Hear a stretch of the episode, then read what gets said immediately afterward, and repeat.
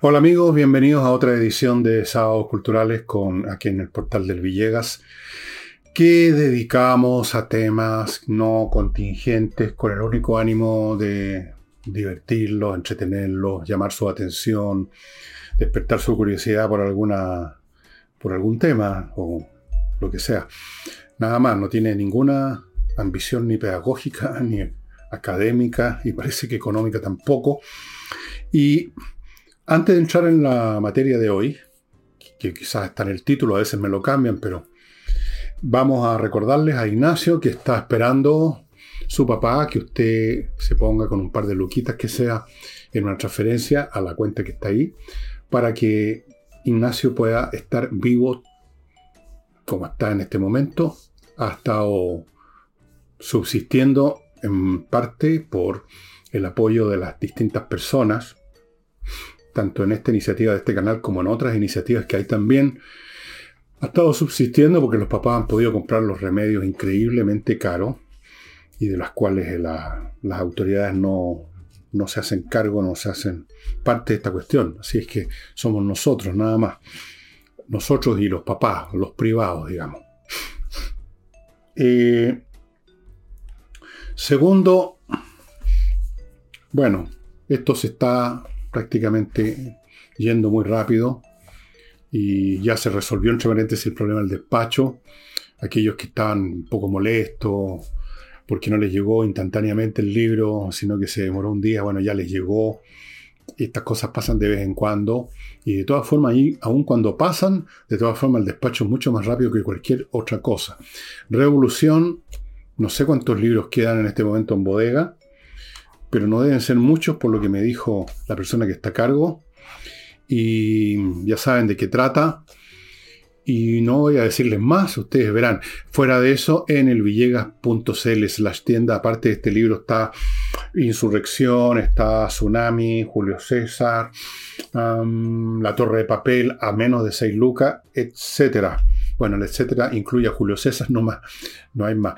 Estamos viendo qué vamos a hacer en los próximos meses qué libros vamos a reimprimir, si es que reimprimimos algunos, siempre podemos reimprimir, pero muy poquito, porque somos, no somos nadie, nosotros no, no tenemos espalda financiera.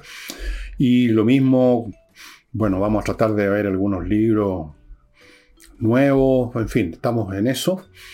Pero mientras tanto, lo que está disponible es Revolución, pero por muy poco tiempo más.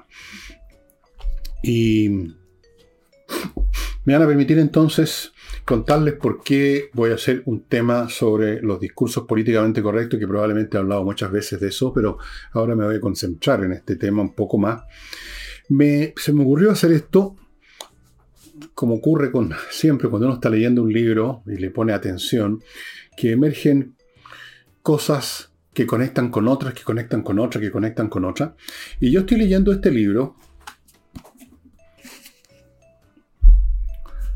Italia y sus invasores, parte 3, la invasión ostrogoda y la restauración imperial, de un historiador que ya nadie se acuerda de él, nadie sabe que existió probablemente, Thomas Hodkin, que nació en 1841 y, murió en 1913, me parece.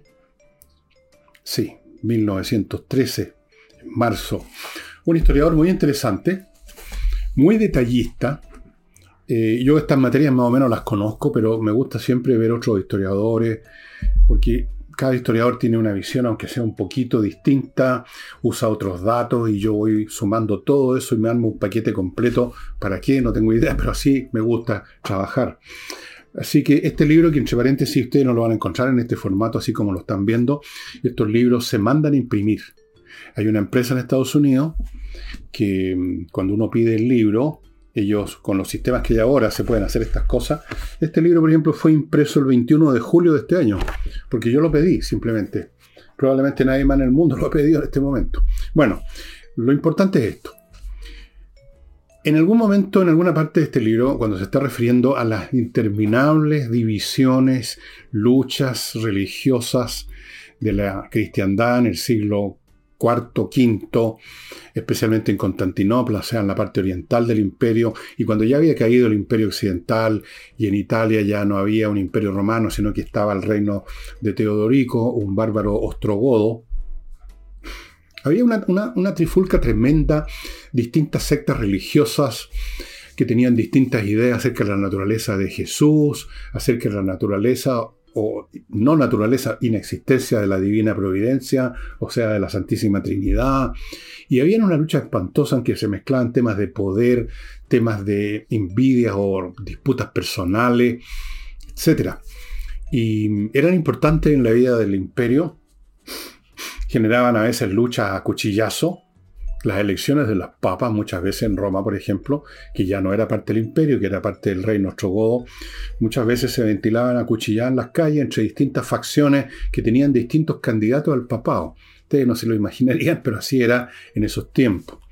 Bueno, en alguna parte de este libro, y se me quedó dando vuelta y lo anoté, decía que las clases altas de tanto de Roma, que era ya ciudad del, reino ostrogodo, pero que había mantenido las estructuras administrativas y el modo de vida del, del Roma, solo que con una capa política distinta, y las capas altas de Constantinopla, el imperio romano de Oriente, no ponían tanta, no le daban tanta importancia o no le ponían tanta pasión a estas luchas entre que si Dios solamente tiene una naturaleza, la divina, o solamente la humana, o las dos, y todas esas discusiones increíbles.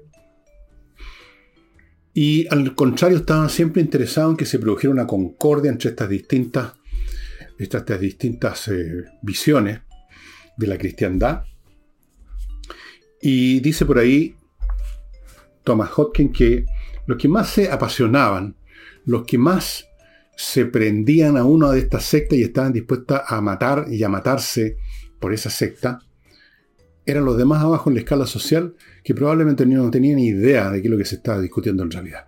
Y eso me quedó dando vuelta eh, en la cabeza porque lo asocié con situaciones que se han visto en otro tipo de conflictos culturales y conflictos políticos a lo largo de toda la historia y en periodos muy diferentes a este. Todo esto que les estoy contando corresponde a inicios del siglo VI. Entonces, ¿de qué se trata? Eh, ¿Por qué emergen y se hacen tan importantes estas distintas visiones de un cuerpo común, que en este caso era la cristiandad? ¿Cómo se crean esos cuerpos comunes?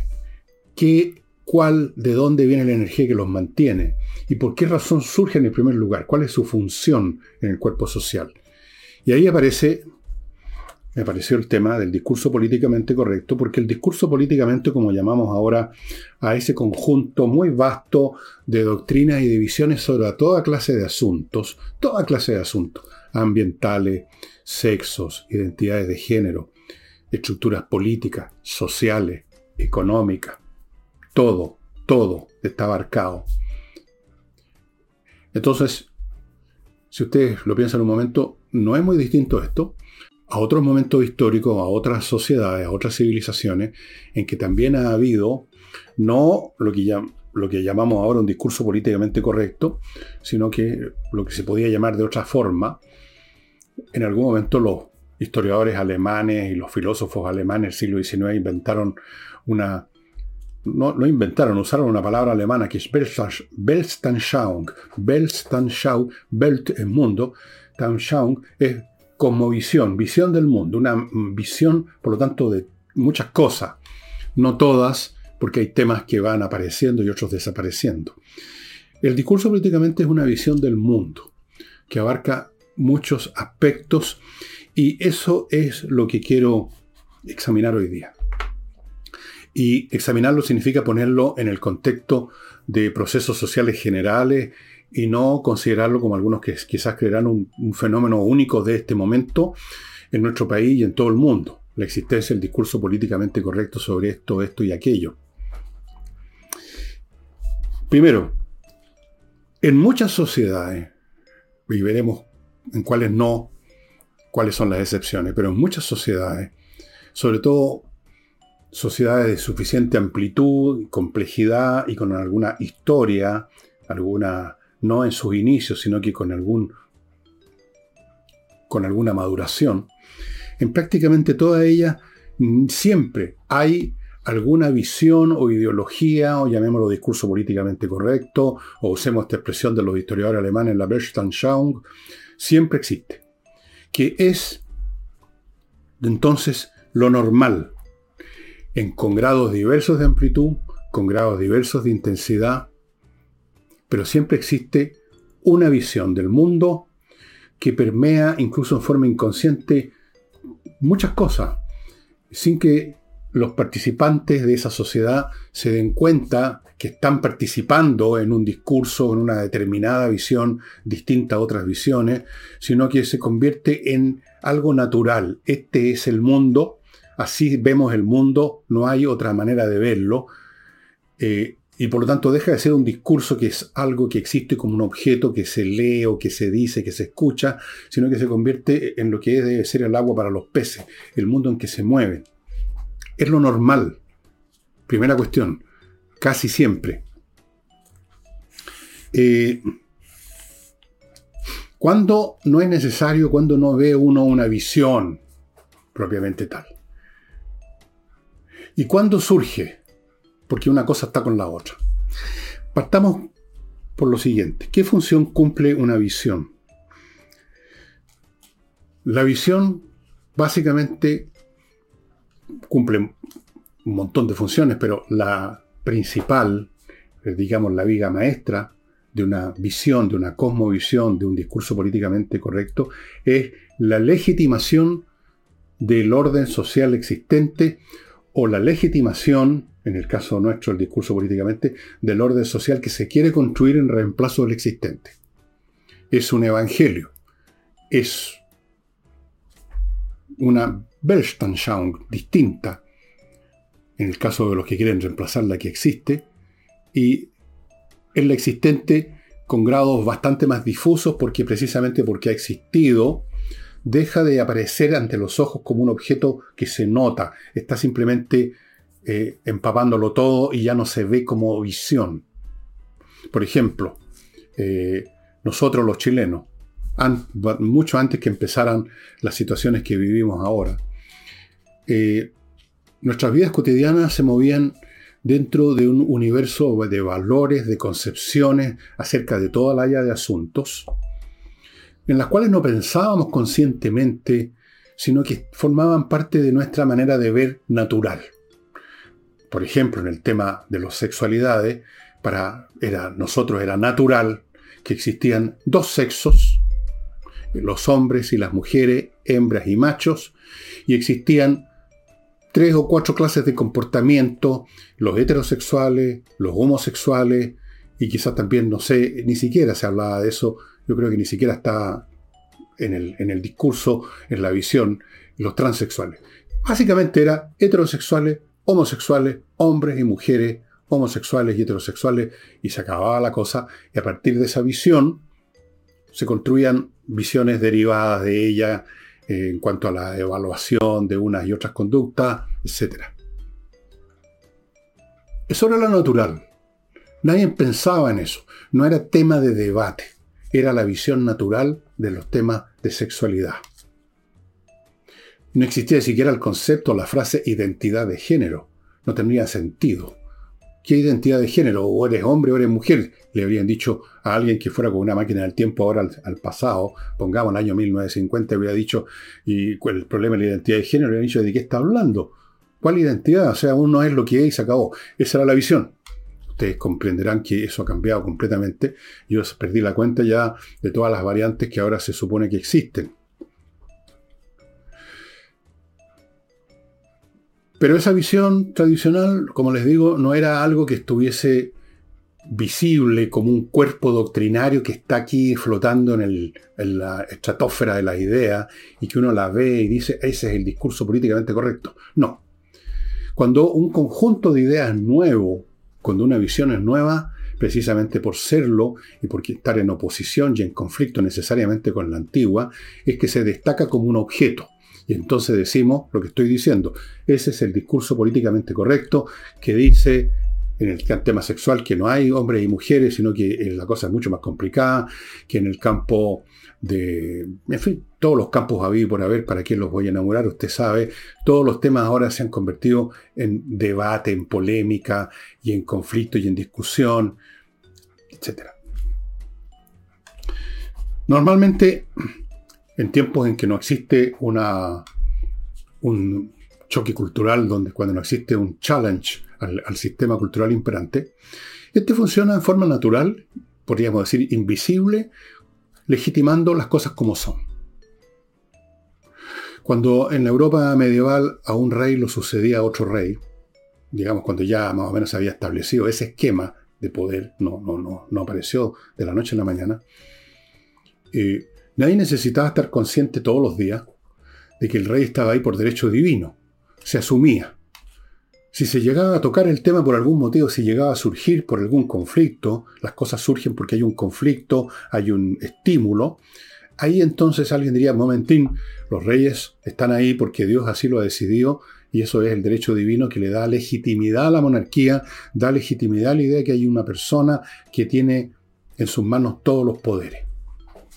Lo cual es en, en, en un grado importante una ficción, porque no hay ningún individuo que tenga en sus manos todos los poderes es un aparato de poder centrado sí alrededor del rey en el caso de las monarquías. Funcionan como legitimación. Cuando se presenta un desafío, cuando se presenta un obstáculo, cuando se tropieza uno se da cuenta que está, digamos, con zapato o sin zapato.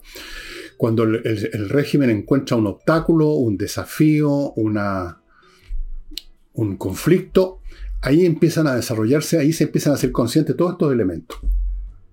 Y ahí se desnuda, con la bajamar, por así decirlo, se desnuda lo que estaba ahí todo el tiempo. El aparato de legitimación cultural, con todos sus valores, con todos sus elementos.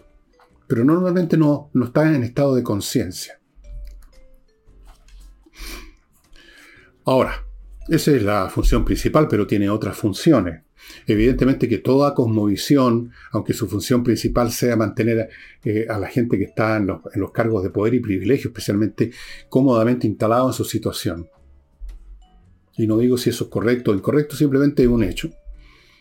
Eh, ese discurso inconsciente ya, esa legitimación en la cual no hay pensamiento consciente todos los días, opera precisamente porque ya no es consciente como un elemento de anestésico de, tranquilidad. Eh, da una definición del mundo, lo establece dentro de ciertos parámetros y por lo tanto ayuda en algún grado a dar aquello que toda criatura viviente necesita tan imperiosamente como el alimento, y es la seguridad, la sensación de que puede, de que, de que no, no, no va a ocurrirle algo atroz cada cinco minutos, que el mundo es una entidad estable, que amanece y anochece todos los días del mismo modo, que va a poder repetir sus rutinas diariamente. Eso es fundamental, desde siempre, hasta el día de hoy, para los seres humanos. Y muchas conductas humanas se tienen que ver con este afán por generar seguridad. Los rituales, las manías, por ejemplo, en lo personal. Esta persona maniática que antes de levantarse tiene que hacer tales cosas. Eh, ¿Se acuerdan de esa película del, tipo este que para abrir la puerta tenía que dar tres golpes aquí después hacer una cosa? Todas esas cosas que parecen locura que, y que son en algún grado locura contribuyen a dar seguridad. El mundo es estable y es igual a sí mismo porque yo estoy haciendo lo mismo y con eso conjuro que lo demás también se comporte del mismo modo. Hay situaciones en que no se requiere que haya algún aparato consciente o inconsciente, grande o pequeño de legitimación, porque la legitimación es simplemente la necesidad funcional para que el grupo, actúe, sobreviva y haga lo que tiene que hacer y no se necesita más. Y eso es normalmente, así ocurre en un grupo pequeño o en un grupo que va a ser grande pero que está iniciándose, por ejemplo. Un grupo formado por conveniencia mutua para lograr un fin. Por ejemplo, una gente que se junta por una pichanga. Tienen una tarea común, tienen que organizarse, hay que formar dos equipos. Y para los fines de, que el, el, juego se realice más o menos ordenadamente, se elige un árbitro, alguien que dicte reglas, que cobre los fouls, cosas como esas. Ahí no se necesita una legitimación especial más allá de la necesidad funcional que alguien tiene que dirigir las cosas para que funcionen en ese ámbito pequeño, estrecho de esa actividad específica. Cualquier asociación de personas que se juntan para algo, en forma automática por razones de necesidad funcional, porque si no impera el caos, generan algún tipo de jefatura o liderazgo que puede durar un minuto, o puede durar un día, o puede durar mucho tiempo, pero que tiene como objeto simplemente cumplir esa función porque es necesario y no hay otra legitimidad que se precise, salvo esa, que para que todos nos, nos, beneficiemos con el funcionamiento del grupo, tenemos que tener a alguien que dirige esta cuestión. Y entonces uno observa sociedades muy primitivas, que donde aparece un jefe es en actividades tales como la guerra o la caza. Alguien tiene que conducir, porque si no, todos nos vamos a perjudicar. Y en las sociedades más primitivas, las jefaturas son siempre asociadas al tema militar. Cuando va a haber una guerra, cuando va a haber un enfrentamiento, se necesita un jefe. Termina el enfrentamiento y el jefe desaparece, todos vuelven a ser exactamente iguales, no hay jefatura, no hay nada de eso. Cuando empiezan a aparecer necesidad de legitimaciones, cuando esa jefatura se mantiene o pretende mantenerse cuando ya no se la necesita funcionalmente. O no se la necesita funcionalmente de un modo tan claro como una operación militar o de cacería. Y ustedes lo pueden observar si estudian, y hay millones de estudios sobre eso, el desarrollo de la élite del poder o de los poderes, más o menos institucionalidad en sociedades muy primitivas. Cómo rápidamente se genera ahí, entonces, ya que la necesidad funcional no está actuando en el momento dado, aparece inmediatamente alguna narrativa para justificar que ese jefe que los condujo a la guerra tiene derecho a algunos privilegios muy pequeños, al principio extras más, porque, y ustedes lo pueden ver incluso en la historia, en la historia de Grecia, que de la cual tenemos bastante documentación o, historia, o historias, digamos, que han sido hechas al respecto, que Incluso en periodos bastante ya más maduros de la historia de las polis griegas, las familias importantes y que solían siempre, de algún modo o de otra, hacerse los cargos de poder, siempre justificaban su privilegio de tener ellos acceso al poder sobre la base de ser descendientes de un dios o de un héroe en un pasado remoto que ya nadie recordaba, nadie conocía. No había registro histórico.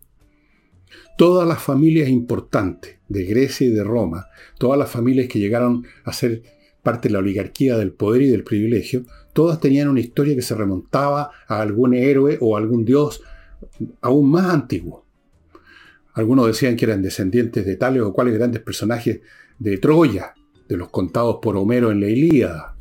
Otros descendientes de un dios, uno de los muchos dioses paganos que había, se había cruzado con una señorita por ahí, qué sé yo, lo que fuera.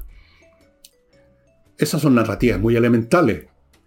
Narrativas que justificaban que una persona, o más bien dicho, una, un clan familiar, tuviera más derechos, tuviera más eh, privilegios y los mantuviera en el tiempo. Ah, es que son de tal o cual familia, de tal o cual clan que viene de tal o cual parte.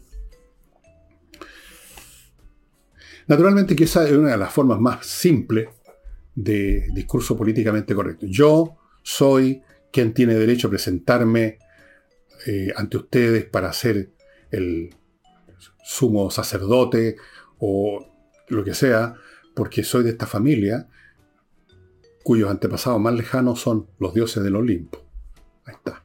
Antes de continuar con este tema, amigos, voy a, a contarles unas cuantas cosas, como saben, de productos que son de beneficio para ustedes hoy o mañana. En algún momento van a necesitar este, estos, estos servicios, como por ejemplo, si usted está en un ISAPRE y se atiende, lo hospitalizan, lo operan, cualquier cosa, y hay un reembolso Normalmente lo que usted tiene que hacer es varios trámites, ir a la aseguradora, ir para allá, perseguir al médico con la, para que le dé la lista, las atenciones que le dio, un montón de cosas, para finalmente obtener el reembolso. Lo va a obtener, pero tiene que hacer trámites que pueden ser engorrosos, pueden ser lentos, o puede usted no querer hacerlo, le da lata.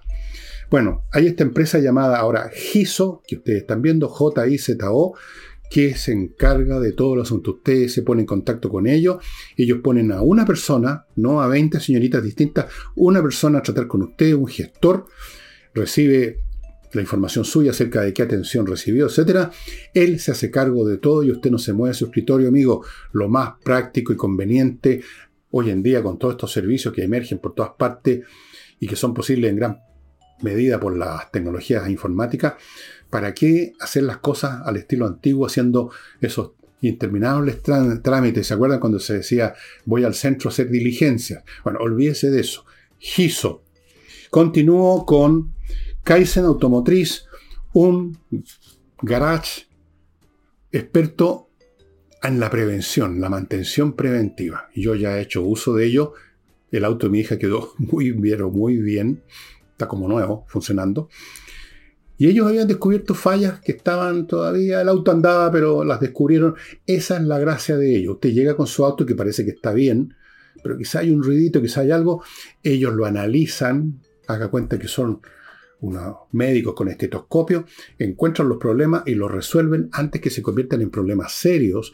Y si ya se convirtió en un problema serio, obviamente que se lo van a reparar también. Muy buenos mecánicos, muy buenos técnicos, muy buen diagnóstico. Esa cosa es fundamental. Eh, la parte del diagnóstico en un mecánico es esencial. Si se equivocan, no le van a arreglar realmente. Kaizen Automotriz, estimados amigos. Y continúo con Tienda Ancestral, esta tienda ubicada en Frutillar, que produce artículos con fibras naturales de todo orden, madera reciclada, canasto, eh, la lámpara, es decir, la pantalla de las lámparas, Objetos que ustedes están viendo en la foto a mi derecha, pero pueden ver muchos más entrando al sitio de ellos, tiendaancestral.cl. Están en este momento con un descuento salvaje que ustedes están viendo ahí en el aviso. Salvaje. Se están deshaciendo el stock porque vienen otras cosas en camino. Y ellos despachan a todo el país. Me parece que el descuento, si no me, acuerdo, olvido, 40%. Tienda ancestral. Entre ahí, tiendaancestral.cl y vea las cosas bonitas que hay y vayan cargando. Y termino este bloque con Oxinova, este polvo mágico, realmente polvo mágico que mezclado con agua produce el efecto que ustedes, por aquí lo tengo, ¿dónde lo tengo? Acá, el efecto de crear una colonia de bacterias que destruyen los malos olores de la siguiente manera, destruyendo las bacterias que producen los malos olores. Porque los malos olores no se producen solo en la materia orgánica, se producen por la descomposición. Y la descomposición no se produce sola, se produce por esas bacterias. Por eso es que uno pone las cosas en el refrigerador, porque ahí las bacterias anaeróbicas no funcionan o muchísimo, muchísimo más lento. Bueno, esto va y las destruye. Se acaban los malos olores. Así es que, amigos, Oxinova solo se adquiere en el sitio de ellos, oxinova.cl. Eh, a medida que una sociedad es más compleja, a medida que se establece una élite eh, dotada de más y más poderes y privilegios, a medida que la sociedad se hace se diferencia más por la división del trabajo y se va creando una distancia, eso es un, proceso natural en todo sistema social, se va produciendo una distancia cada vez mayor entre esa élite y el resto, un abismo a veces. Entonces, la narrativa la visión del mundo tiene que ser más grande, tiene que ser más potente, tiene que ser más compleja. Y eso es exactamente lo que observamos. Piensen ustedes en la Edad Media, en Europa. Una sociedad donde están arriba los señores de la tierra, divididos en muchas variedades. Habría unos señores que tenían 100 metros cuadrados, a lo mejor no más de tierra, y habían otros que tenían regiones completas de lo que ahora llamamos un país. Pero eran la nobleza, eran los dueños de la tierra, o no los dueños, los, no eran propietarios. El señor feudal en el fondo recibía un feudo del rey. Teóricamente no era de él propiamente tal, aunque en, la práctica sí se terminaba convirtiendo en propiedad privada. Después estaba una casta, los nobles, eh, digamos, los clérigos, los curas, los sacerdotes, eh, todos los funcionarios de la iglesia, fundamental. Y luego tenemos la gran base humana, el campesinado, que mantenía todos los tipos para arriba de la pirámide. Los que trabajaban la tierra. Les trabajaban la tierra para sus señores. Las maneras de... La relación entre unos y otros era podía ser bastante variable según la región, pero básicamente el campesino producía, se quedaba con una parte de lo que producía y el resto se lo llevaba al señor, que, el señor recibía los restos de muchos campesinos, así que él, digamos, llegaba a juntar una cantidad de riqueza material mucho mayor que cualquiera de sus campesinos, de sus enfeudados, de sus siervos, los siervos de la tierra, o, también, o como se dice, los siervos de la gleba. ¿Cómo se sostiene ese edificio? se sostiene solamente porque el Señor arriba es un hombre que no solamente está acostumbrado a usar las armas, eh, tiene un caballo, tiene coraza, tiene formación militar, tiene una personalidad que lo hace agresivo y bueno para pelear, y el campesino todo lo contrario. Además de eso, este señor tiene un séquito de ganapanes que viven de, lo que recibe el señor, que se sientan a su mesa, que viven de eso, que son en el fondo sus bodyguards, digámoslo así. ¿Cuál es el origen de esos bodyguards? Da lo mismo, muy complicado, pueden tener muchos orígenes. Pero un ejército en miniatura. Con eso mantiene el dominio, pero no es suficiente. Usted no puede mantener el dominio en una sociedad solamente con el uso o con la amenaza de uso de la fuerza. Eso es muy costoso. No puede estar todos los días, digamos, agarrando a puñalada, a cuchillazo, a balazo a nadie. No se puede.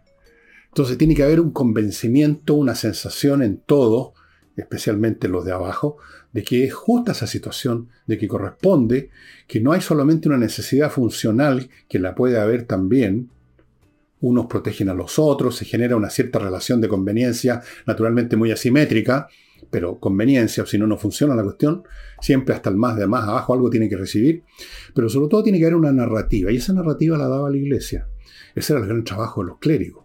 La iglesia era la fábrica principal, si no la única, de el discurso, en este caso religiosamente correcto. El mundo era como era por mandato divino y lo que cabía era hacer lo mejor que era posible dentro de esa situación. Uno si era siervo, siervo tenía que ser, obedecer a su amo, portarse bien y el premio es que se iba al cielo después de muerto. Obedeciendo a los curas también, por supuesto. Los curas también se llevaban una porción de la riqueza.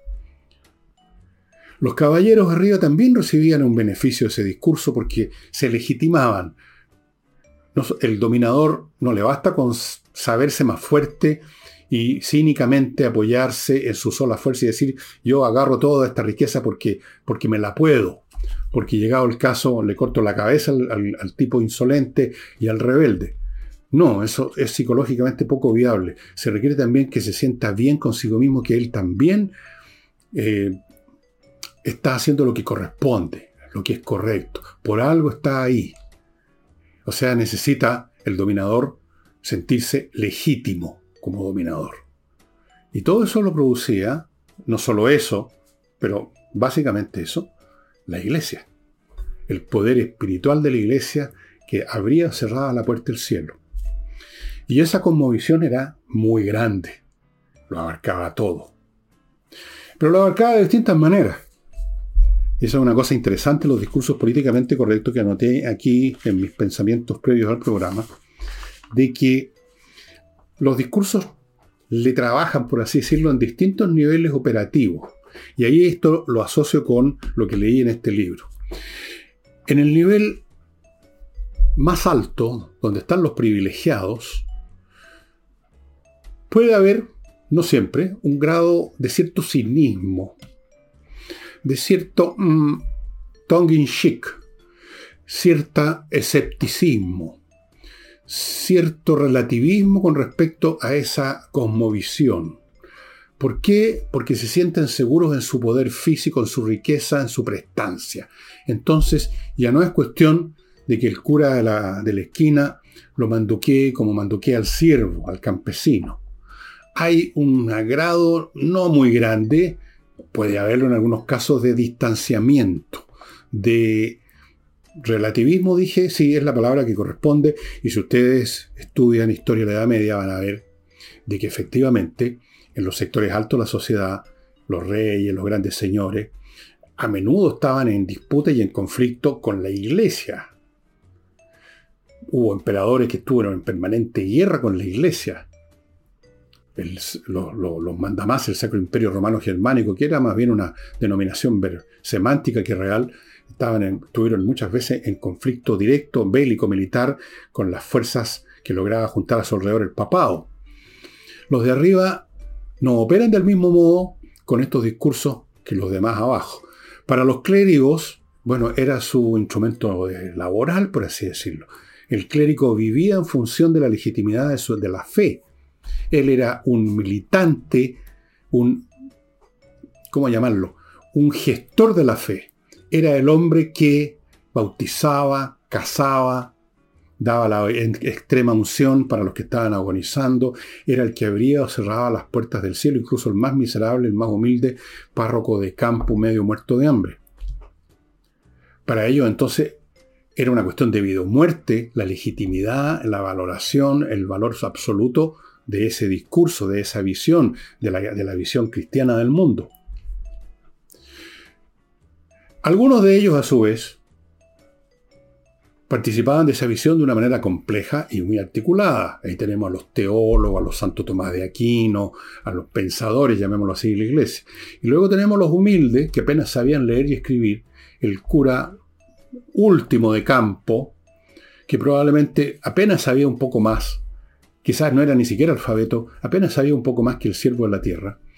Y para él entonces ese, ese, discurso no funcionaba a nivel de cómo funcionaba en la filosofía de Tomás de Aquino, funcionaba en un nivel mucho más elemental.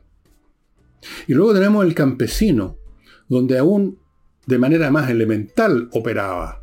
Operaba simplemente como o uno se va al cielo o uno se va al infierno. Operaba como en la creencia en que de vez en cuando Satán se metía con mujeres y las convertía en brujas y por culpa de eso fallaban las, cosechas o había habido una sequía o una inundación o una peste y entonces vamos matando a las brujas, vamos quemándolas. Evidentemente que para esa gente esa visión no era como la visión de Aquino, no era como la visión del duque, del rey, del emperador, era ni siquiera como la del capellán del barrio, digamos así, sino que era una visión mucho más primitiva, mucho más elemental.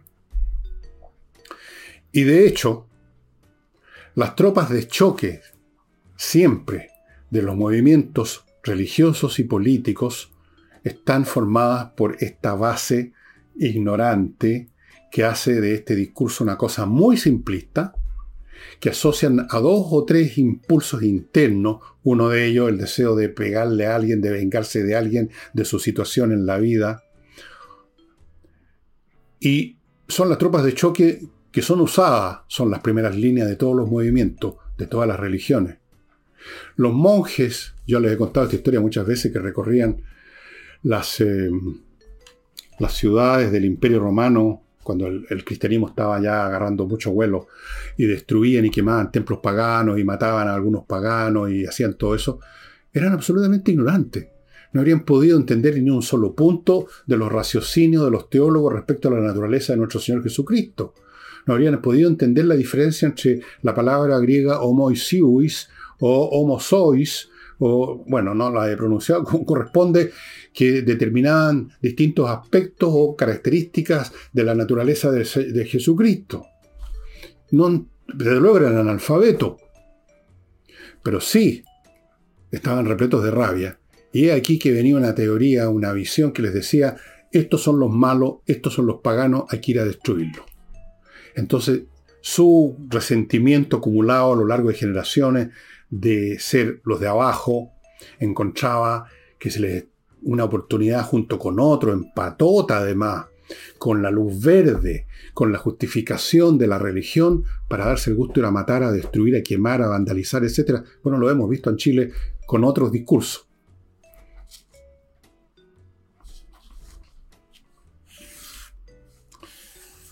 Así es, pues. Eso es un aspecto. El otro aspecto de los discursos es cuán amplios, grandes e intensos son y cuán articulados son. Por ejemplo, volvamos al cristianismo. El cristianismo es un sistema articulado. Por supuesto, articulado al nivel de los teólogos, no al nivel de esas hordas que salían a quemar templos paganos. Es articulado, hay una doctrina que se ha formado a lo largo de siglos con pensadores, San Agustín, Santo Tomás, Abelardo, montones de otros, y más atrás todavía otros personajes que no se, no se los voy a nombrar porque ustedes probablemente no los conocen. Entonces es una doctrina articulada. Si ustedes toman un tema, si ustedes van a una escuela, a un seminario o siguen un curso de teología, se van a dar cuenta que hay todo un sistema de conceptos articulado, conectado, con estructuras lógicas. Pero el grado en que están articulados depende de cuánto tiempo ese discurso ha estado operando, cuánta gente ha estado trabajando en producir esa articulación, porque las cosas no se producen solas, cuáles son las circunstancias o las situaciones que están esos conceptos tratando de entender. Y entonces tenemos sistemas que son muy articulados y tenemos sistemas que son flácidos, tenemos sistemas en que hay algunas partes articuladas, pero estas distintas partes a su vez no se articulan entre sí, son como elementos que están en la misma bolsa, pero no están conectados unos con otros lógicamente, sino que están conectados solo mecánicamente en el sentido que están en la misma bolsa. Son lo que se llama una congerie, que es un montón de objetos, como lo que hay aquí arriba mi mesa. Aquí hay un mouse, aquí hay unos papeles, hay un lápiz, hay unos libros, todo está en la misma mesa, pero es una congerie. No hay ninguna relación lógica entre unos y otros. Y hay distintos grados. Puede ser una bolsa completa, el discurso políticamente, una suma de elementos, una completa congerie, o puede tener articulaciones parciales en algunos ámbitos. Por ejemplo, en el discurso políticamente correcto hay algunas áreas que están más articuladas y otras que no, no lo están en absoluto. No ha aparecido el Santo Tomás o el San Agustín del discurso políticamente correcto. No están los tiempos tampoco para ello. Todo depende de los tiempos, de cuáles son las situaciones que están surgiendo. Una situación nueva, por ejemplo, los temas de identidad de género, ya están desarrollando su ideología, pero en un nivel muy balbuceante porque es un tema muy reciente. Tampoco tiene su San Agustín, o Santa Agustina en este caso más bien. Y así sucesivamente. Entonces, tenemos una variación enorme, amplitud, complejidad, articulación. Tenemos estos distintos planos o niveles en que opera un discurso, ya sea que esté articulado o no, pero opera en distintos planos por los protagonistas de distinto nivel que tiene. Y en esto nos lleva, estimados amigos, a las épocas. Porque también los discursos tienen su nacimiento, madurez, senectud y muerte, por así decirlo. Y un sistema de ideas que en algún momento tuvo la fuerza de la pasión que le daban estas masas de estas primeras líneas, llamemos. Cuando el asunto se convertía en choques a cuchillazo en las calles de Roma para ver quién era el Papa, llega un momento en que eso se evapora, las pasiones disminuyen, las cosas se institucionalizan, se regulan, todo el mundo, gran parte, especialmente los privilegiados en esta situación, en el nuevo orden que ha surgido, no tienen ningún interés en que sigan las trifulcas, quieren que todo se tranquilice y que todo se pacifique y mantener y disfrutar así los bienes de esta tierra sin estar todos los días asomándose a ver por qué la gritadera. ¿No es cierto? Ahora, hay épocas terribles que son aquellas en que un discurso políticamente correcto está en su máximo albor como lo hemos visto en Chile, no ahora, en este momento, sino que el año 19 y 20. Ahí el discurso políticamente correcto que impera en Chile estaba en su máximo rigor. Casi en forma paralela pasaba lo mismo en Estados Unidos. Después las cosas se van calmando, cambian las situaciones, las personas, por lo demás, los seres humanos no tenemos, no estamos hechos para estar todo el tiempo con una pasión furiosa, llameante sobre algo, muy poca gente, esos son los, los que se llaman a sí mismos activistas, los fanáticos de por vida, pero son siempre individuos muy, muy, son muy pocos, son muy pocos. Pero en cualquier caso, cuando está en su ardor, en su hervor, cuando esas primeras líneas están activas, cuando esas hordas de morges están recorriendo las calles, cuando no se puede decir nada que no sea coincidente con el discurso, porque si no uno se convierte en blanco, esas son épocas terribles, son épocas espantosas en que predomina, voy a decirlo con todas sus letras, la imbecilidad. Y digo imbecilidad porque es la palabra que corresponde, o sea, una manera de conducirse que no responde a razón, que responde a puras pasiones, naturalmente que va a caer en infinitas imbecilidades y, peor que eso, brutalidades, distorsiones, injusticia, destrucción, distorsión, persecución. En las épocas de fervor revolucionario, por ejemplo, y aquí ya en el plano puramente político, bueno, son los momentos en que funciona la guillotina, son los momentos del balazo en la nuca, son los momentos de los exilios, son los momentos de los apaleos en las calles, son los momentos de lo que se llamó en Francia en un momento dado la, la, noche, creo, la jornada de San Bartolomé, cuando mataron en una noche a todos los protestantes que encontraron, esto en el siglo XVI. Esos son los momentos más espantosos, porque esos son los momentos en que esta masa cuya participación en este diario es muy simplista, muy pasional, muy hormonal, sin reflexión, sin pensamiento, sino que con puras pulsiones, casi diríamos fisiológicas, que encuentran una, una salida, una luz verde para salir a hacer lo que siempre quisieron y no pudieron o no se atrevieron. Bueno, son pésimas épocas, la verdad, las cosas. Pésimas.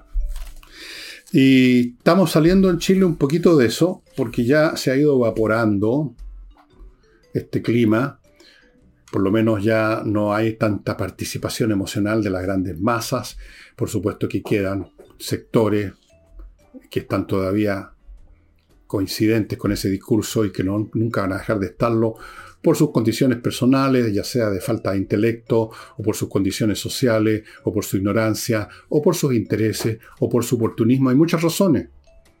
Puede haber gente inteligente que está casada con estos discursos porque ha hecho su carrera académica, incluso, no quiero dar nombres, pero ustedes se imaginarán quiénes, con esto, y si se salen de esto, se le vienen encima los demás colegas, se le vienen encima los alumnos, se le viene encima la vida, por así decirlo, están aprisionados en eso y tienen que seguir adelante. Pero bueno, los discursos políticamente correctos, entonces, como les digo, son solamente el nombre que le damos ahora a un fenómeno universal de prácticamente toda agregación humana. Tiene que haber una justificación de las diferencias de clase, de poder y de privilegio. Tiene que haber una visión que nos dé cierta seguridad acerca de cómo es el mundo, qué podemos esperar de él. Eso es otra función que cumple. Tiene que existir todo eso para mantener ciertos mecanismos de autoridad que son funcionalmente necesarios. Siempre tiene que haber un discurso políticamente correcto, aunque se llame cosmovisión, se llame la visión cristiana del mundo, se llame lo que dijo el profeta, da lo mismo, lo que dice eh, Carlos Marx, lo, lo que sea. Tiene que haber y hay una visión más fuerte, más pequeña, más intensa, menos intensa, más articulada, menos articulada, en estado de reposo o en estado de hervor. Eso.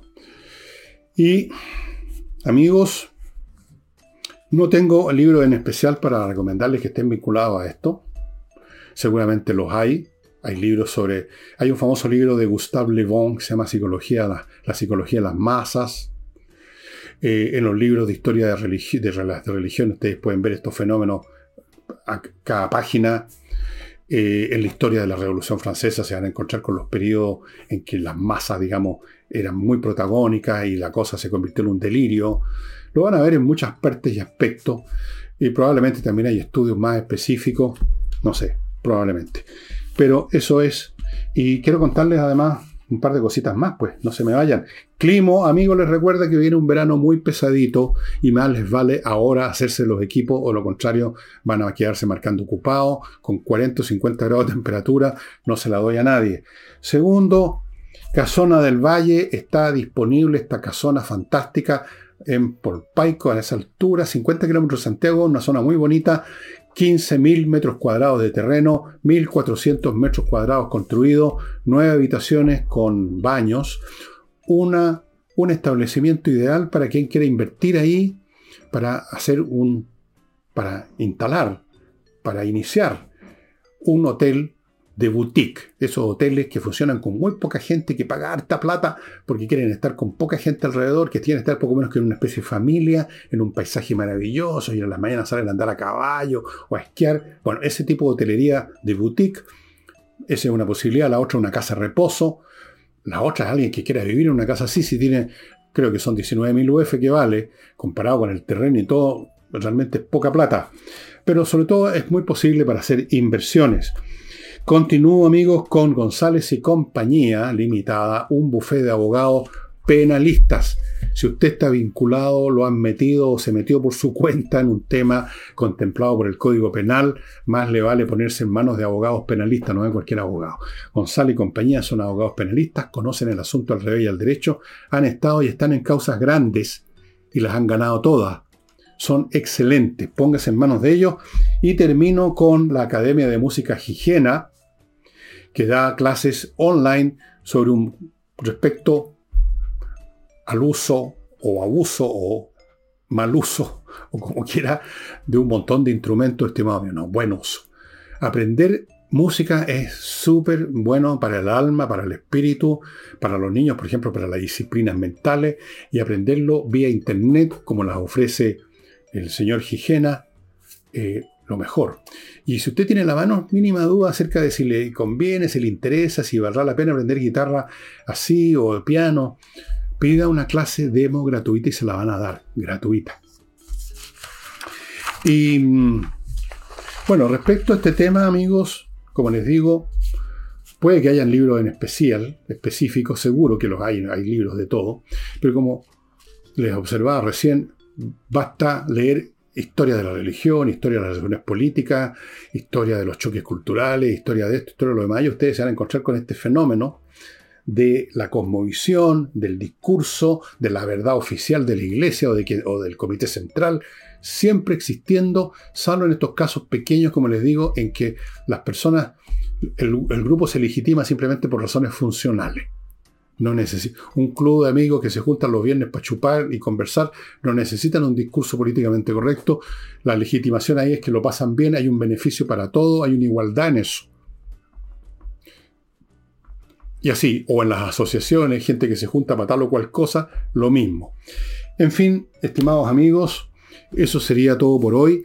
Para mañana, domingo, creo, creo, si no cambio de idea último momento, que voy a hacerles, voy a hacerle una pequeña narrativa, voy a hacer, darles una pequeña historia y semblanza de esta pareja, de este escritor, este historiador, y lo pongo dentro de los escritores porque escribía muy, muy, pero muy bien, Will Durant y su señora Ariel Durant, cuyas vidas son ese mismo bastante interesante. Un personaje, Will Durant y su señora, muy interesante. Yo creo que les he hablado en algún programa, pero da lo mismo, lo puedo hacer de nuevo sin, ¿no es cierto? Nadie se va a molestar.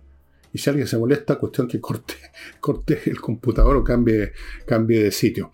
Y eso sería todo por hoy, estimados amigos. Muchas gracias por su atención y nos vemos mañana. No me dejen votado.